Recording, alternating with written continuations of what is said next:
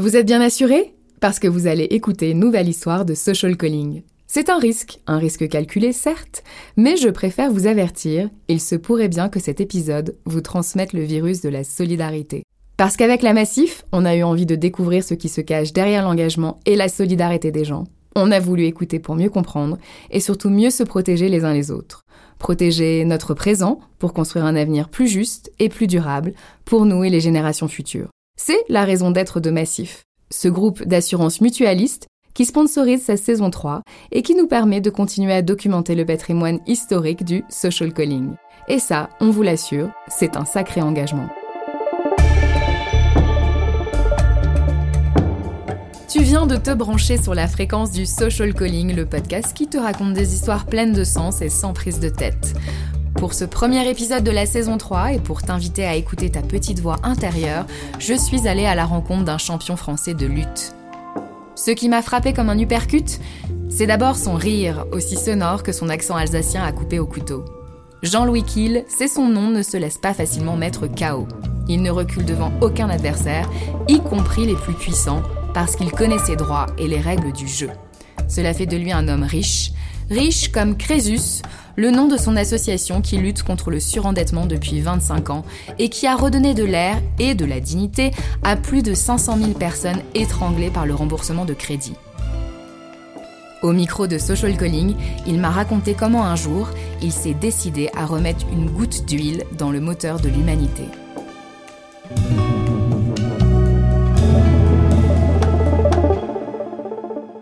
Alors je vais vous tutoyer.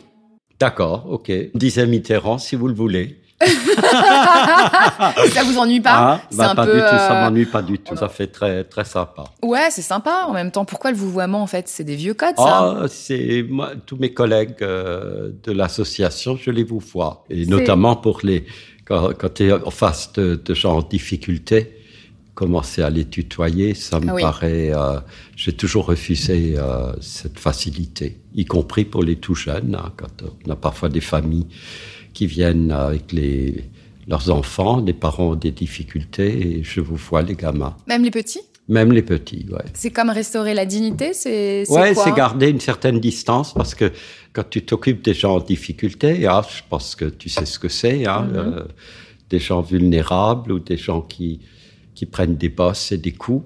Il faut euh, une attitude empathique. Il faut éviter de rentrer dans le jeu des gens, sinon tu t'affaiblis. Ils t'entraînent avec eux dans leurs soucis, alors qu'au contraire, tu es là pour les soigner et tu gardes une certaine distance et crois-moi, tu soignes mieux. Il y a des situations où les gens ont envie de se flinguer, hein, et puis ça nous est déjà arrivé que des gens s'ouvrent les veines alors qu'ils viennent nous voir, ils vont aux toilettes et puis on voit du sang sortir euh, de la porte, c'est assez effrayant. Mmh. Ou tu as quelqu'un au téléphone euh, euh, qui dispose d'une arme et il se flingue en direct, et ça m'est arrivé trois fois le même jour. Donc, euh, tu vois, euh, il faudrait presque qu'on soit psychothérapeute, ce qui n'est pas mon métier. Hein. Nous, on est des juristes. Mais le droit peut soigner, le droit peut guérir. Alors, c'est quoi ton premier souvenir marquant de la pauvreté? C'est venu assez tard. Je suis issu d'une famille pauvre. Hein. Mon père était ajusteur. Il y avait trois enfants à nourrir. La maman comme autrefois, était à la maison, elle bossait dur, hein, parce qu'on dit toujours, elle, ne travaille pas. Non, la maman travaille, et comment? La pauvreté, c'est peut-être d'avoir faim.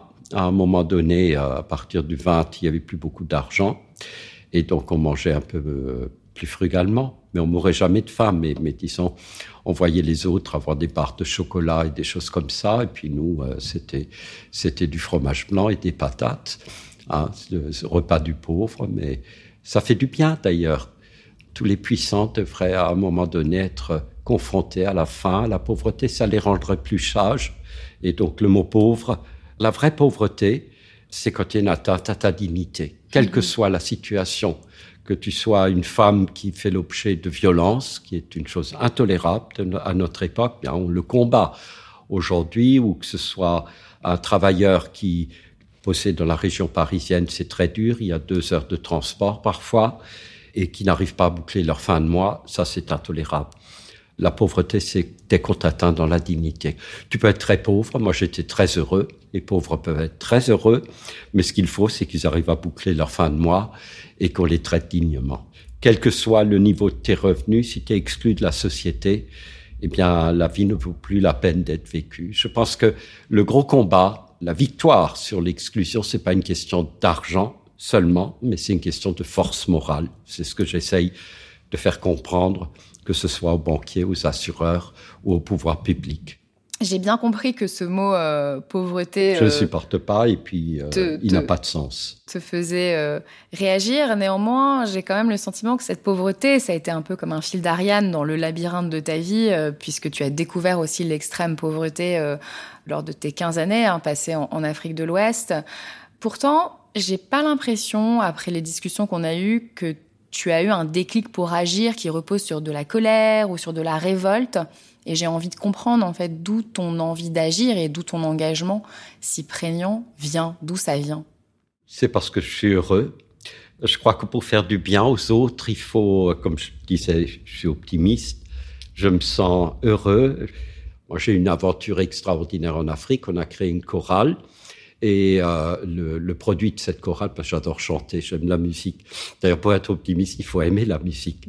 Ça nous donne des forces. L'art, en général, nous donne des forces. C'est communiquer avec son âme, en fait. Exactement. Ah bah, tu le dis très bien. Hein. Toi, tu es une artiste. ah, moi, je ne suis qu'un pauvre garçon. C'est vrai, l'art nous donne, euh, nous donne envie de vivre. Et puis, on a créé cette chorale et le fruit des concerts, on le versait à, à une léproserie qui était à Manicro, qui existe toujours, malgré les coups d'État, malgré les vicissitudes. Et j'ai trouvé ça magnifique d'aider à, à, créer une léproserie. On a l'impression que la lèpre a disparu mais en Afrique, elle existe encore, hein, y compris au Gabon. Il y avait mon héros, mon héros et mon modèle, c'est Albert Schweitzer. Je sais pas si tu connais. Non. Ah, c'était un prix Nobel. C'est un médecin pasteur qui, à un moment donné, dans les années euh, 40, hein, donc avant la guerre, a décidé. Euh, il a fait des études de médecine et il est allé, euh, c'est un grand musicien, un organiste, il donnait des concerts, il utilisait les fonds de ce concert pour aller après au Gabon, il s'est installé et a fondé une léproserie assez remarquable. Il s'est aperçu que pour soigner les malades de la lèpre, c'est une maladie euh, terrible, hein, qui défigure, euh, qui ronge le, le, le corps. corps. et euh, il faisait venir la famille dans sa léproserie pour s'occuper du lépreux qui guérissait mieux et plus facilement. Donc, euh, c'est le, le, fondateur de l'humanitaire. En fait, il n'y avait pas encore Médecins du Monde et les autres. Il est allé dans un pays pauvre. Le Gabon est riche en matières premières. Hein. D'ailleurs, le poison des pays en développement, c'est quand il y a de l'or noir, ça défigure et, ça détruit euh, même des richesses. Et donc, il a, inventé cette idée qu'un qu malade euh, accompagné par sa famille qui fait la cuisine, qui le lave, etc., euh, guérit mieux. Au milieu des années 90, alors que tu as choisi hein, de te consacrer à cette problématique du surendettement chez euh, SOS Surendettement, il y a un dossier qui va renforcer euh, ton calling, l'histoire ah, de Janine. Janine est une femme extraordinaire. Elle avait euh, fait un rachat de crédit Euh, devait déposer un dossier de surendettement. Il a été rejeté par la Banque de France, avec dureté d'ailleurs, en indiquant qu'elle aurait dû faire attention et donc elle qu était de mauvaise foi. Et Janine était infirmière. Elle s'occupait des enfants cancéreux. Il faut jamais baisser les bras. Si ça passe pas, il faut réessayer.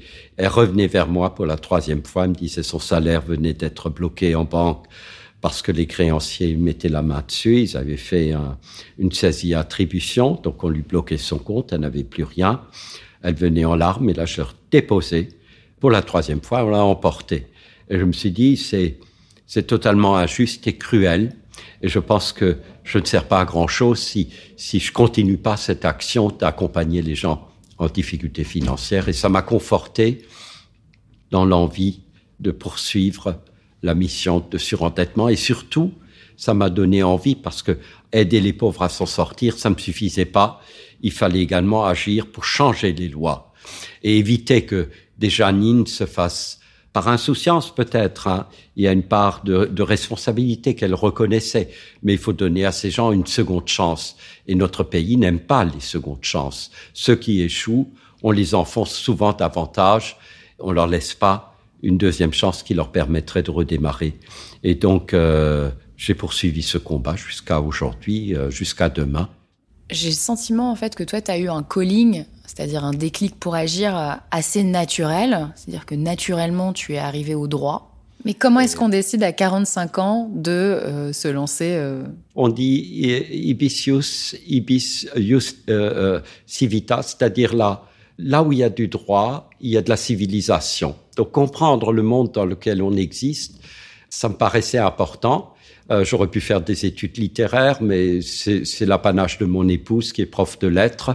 Moi, je, je préférais une matière technique, opérationnelle, qui par la suite peut te servir. C'est d'abord une attitude égoïste de comprendre enfin un peu l'écosystème, parce que le, le, droit est devenu extrêmement complexe. Hein. Il y a le droit de l'environnement, du droit de la consommation, etc. De comprendre un peu la société dans laquelle on vit, et c'est la plus belle des matières pour comprendre. Les textes sont le prolongement de notre vie, essayent de nous organiser pour que nous ne fassions pas usage de la violence. Je suis un homme de paix. D'ailleurs, être entrepreneur social, nous ne poursuivons pas le profit. Qu'on grandisse, euh, je ne serai pas plus riche ni plus pauvre. Ce qu'on veut, c'est un, un impact sur ces personnes et donc, je me suis dit, avec le droit, peut-être qu'il y a quelque chose à faire.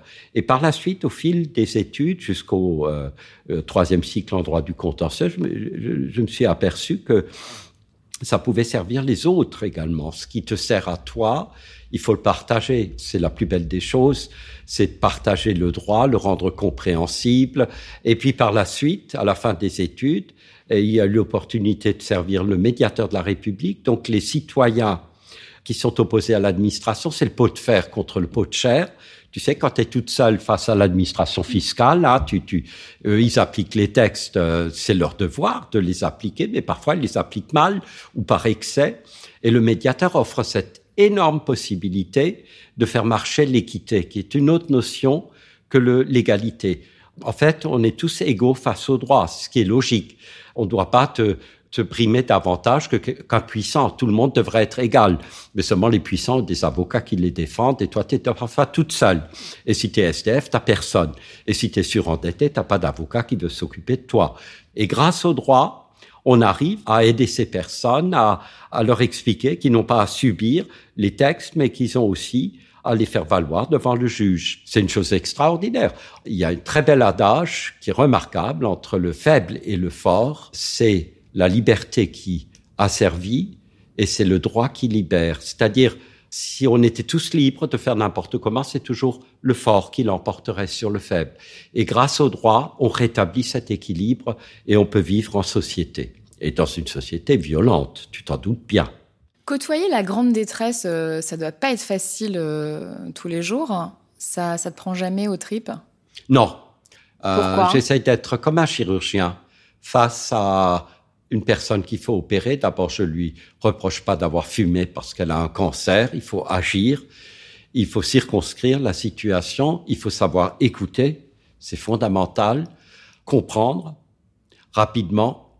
Ne pas se laisser entraîner par la personne. Donc, c'est ce qu'on appelle l'écoute empathique. Donc, il ne doit pas être une écoute active. Et ensuite, ce qu'il faut faire, c'est agir. Donc, donner aux gens la solution, les accompagner dans la durée, leur dire qu'on va pas faire les choses à leur place. Et à ce miracle qui se produit quotidiennement. Les gens arrivent anxieux, en larmes parfois, honteux.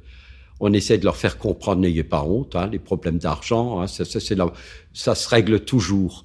Vous allez peut-être être, euh, un petit peu plumé ou déplumé, mais les plumes repousseront. C'est pas comme mes cheveux. Elles repousseront et vous retrouverez. Et puis après, tu les vois quand ils sortent chez nous des permanences, ils se tiennent nouveau droit. Tu te dis, c'est la première des victoires, c'est la plus belle des choses que on leur donne pas d'argent, mais on leur donne la solution. On leur explique juridiquement les droits, la protection qu'ils ont, mais aussi les obligations. Il faut pas oublier, par exemple, on a des missions extraordinaires. On va dans les prisons, aider les jeunes avant qu'ils ne sortent pour faire leur budget, parce qu'ils ressortent avec des amendes pour trafic de stupéfiants de 2-3 millions parfois, qui ne rembourseront jamais. Pourquoi s'acharner sur eux? Plutôt essayer de les préparer, qui payent pendant un certain temps, mais après les laisser de nouveau se reconstruire dans la vie. On a une autre mission pour la Française des Jeux qui est extraordinaire. On s'occupe des grands gagnants vulnérables. C'est pas les grands gagnants qui connaissent déjà un petit peu l'écosystème, mais ce sont des, des SDF qui d'un seul coup gagnent un million, un million cinq au jeu à gratter. Ça arrive que la fortune se penche sur les plus fragiles. Mais crois-moi, c'est un, un moment magique de protéger ces gens, d'éviter que quand ils vont la première fois auprès de la banque déposer leur chèque, qu'ils prennent n'importe quel produit, donc euh, que le banquier fasse attention. Il le fait quand on accompagne, on est en, en quelque sorte le parrain. Comme on est un tiers de confiance, si certains voulaient nous donner 10 000, 100 000 euros, on les refuserait. On est là pour les aider à se remettre euh, en circuit. Alors c'est des moments magiques. Donc tu vois, dans, nos missions, on a des choses extraordinaires qu'on peut faire. On s'occupe des gens fragiles, mais pas de la pauvreté à proprement dit, plutôt de la fragilité. Et on est, ne l'oublie pas, on est tous fragiles. Je ne sais pas si tu sais, Jean-Louis, mais à l'occasion de cette saison 3, on s'intéresse à la philosophie mutualiste. Et pour moi, le mutualisme, c'est se protéger les uns les autres en mettant en commun nos solidarités. Qu'est-ce que tu trouverais utile de mutualiser davantage dans notre monde aujourd'hui? C'est le plus beau modèle. C'est celui qui permet à l'humanité de survivre dans, un monde où on est tous individualistes. Euh, entrer dans l'esprit mutualiste, ça veut dire il faut pas, c'est pas pour en profiter, c'est pour que tout le monde puisse en profiter, mais que chacun se sente détenteur d'une part de responsabilité. Tu vois, c'est un état d'esprit qui n'existe pas tout à fait. On l'a vu avec la crise du Covid. Si on revient de nouveau sur l'actualité brûlante, je veux dire, à peine on a ouvert les portes, moi, je me promenais à Paris le soir, les jeunes et les vieux, hein, c'est pas seulement les jeunes. Ils étaient attablés au bar, ils se touchaient, ils buvaient, etc. Il faut pas s'étonner que, que le Covid revient au galop. Moi, j'ai un adage qui est très fort, qui date de Socrate, qui nous dit la chose suivante. Il n'y a pas de bonheur sans liberté, c'est très beau, mais il n'y a pas de liberté sans responsabilité. Et c'est là la grande leçon qu'il faut qu'on apprenne si l'on veut euh, finalement que la, le mutualisme prospère. Tu as 68 ans aujourd'hui. T'as jamais eu envie de raccrocher, euh, de prendre une petite retraite euh, pépère au soleil? Tant que je me sens bien, bien, le Covid va peut-être me terrasser, hein, ça c'est possible. On n'espère pas. Et puis j'aimerais pas une seconde vie, mais je vieillirais deux fois plus vite. Non, c'est une question de force physique. Je me suis juré quand je serais trop vieux quand j'aurai plus euh, suffisamment de force, j'arrêterai. Mais là, je me sens encore plein de, de sève. Dernière petite question. Tu es au service, euh, j'entends, j'entends beaucoup être au service, se mettre au service, euh, servir l'intérêt général.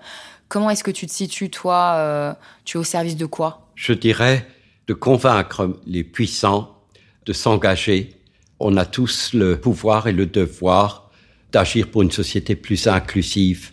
Qu'on soit une grande banque, une grande assurance, veiller à ce que les produits soient accessibles à tous, au plus grand nombre, essayer de, de réduire cette course au profit.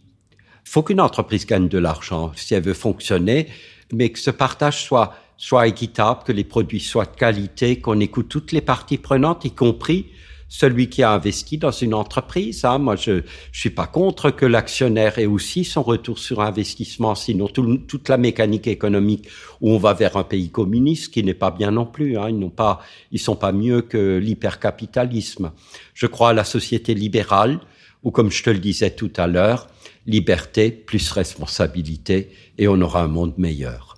Et si tu devais résumer en un mot la vie de Jean-Louis Kiel en 2020, ça ressemble à quoi? Ben, C'est le continuum. Il n'y a rien de neuf. Le, monde change.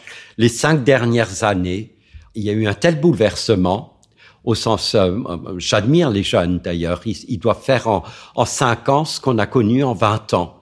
Et encore, le, monde de demain sera encore différent. Moi, je les admire. Hein. Il faut un logiciel terrible, une force terrible.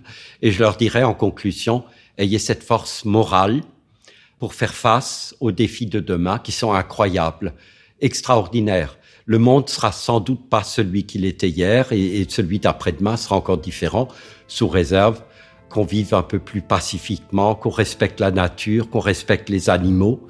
Quand on voit le sort des, des animaux, on veut tous bouffer de la viande tous les jours, peut-être de temps en temps manger des légumes, et puis de nouveau.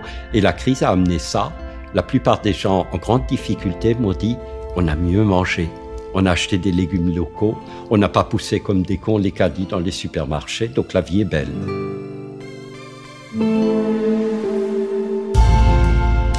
C'était le 28e épisode de Social Calling.